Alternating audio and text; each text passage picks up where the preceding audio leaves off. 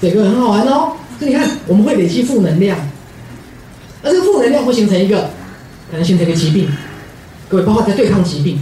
好，比如说我举这个例子来讲，鲁伯跟约瑟是在对抗他们投射出去的那对约克海滨的形象，对不对？可是可能换在你们身上，你们是在对抗什么？疾病。听懂了哈？所以借由你们在对抗某一个疾病，其实你们是在对抗一个什么负能量啦？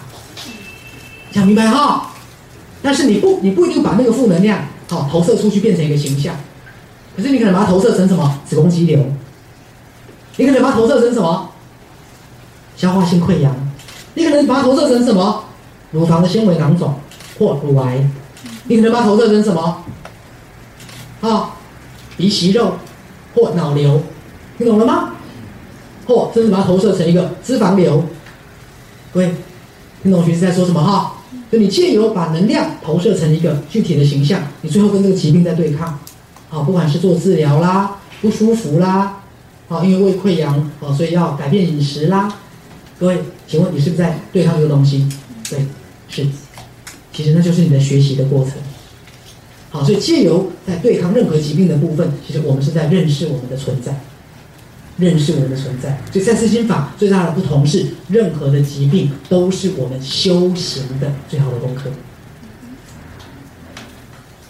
所以你要借由你的所有的疾病，认出那个负能量的自己。好，比如说我告诉大家，每年所有最严重的，好流行性感冒，大概都在什么时候？从耶诞节到新年到农历过年。因为通常我们在面对农历过年的时候是最焦虑的时候。为什么面对农历过年是最焦虑的时候？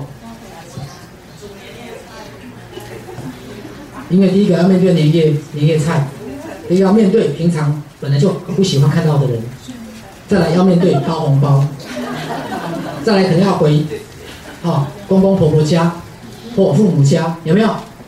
好，那再来要面对今年的成绩单，来什么成绩单？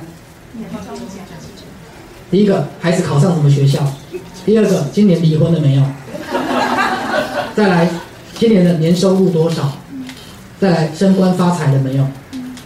所以每次过年都是我们心里其实最最煎熬，情感上冲突最大。